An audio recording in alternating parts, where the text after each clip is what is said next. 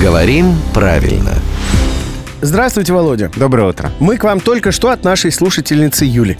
А, просит э, вот в чем разобраться. Есть глагол «метаться», то есть суетиться, разрываться между несколькими делами. Вот если сказать «не делай так», я всегда говорю «не мечись».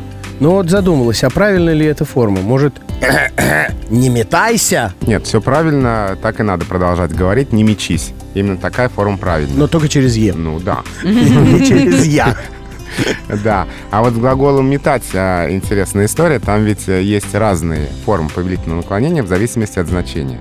А метать все, что связано с шитьем, прошивать. Мгм. А, намечая линию шва, вот там метать, метаю, метаешь, и, соответственно, не метай. Мгм. А метать можно в спорте. Ну да, диск, копье, например, например. да. Вот, если мы кого-то хотим остановить прямо на стадионе, мы ему громко закричим «не, Не метай». метай. А вот метать, бросать, кидать не в спортивном смысле этого слова, например, метать гневные взоры, Или бисер. да, там уже не мечи. Вот здесь и- и тоже через «е», не через «я».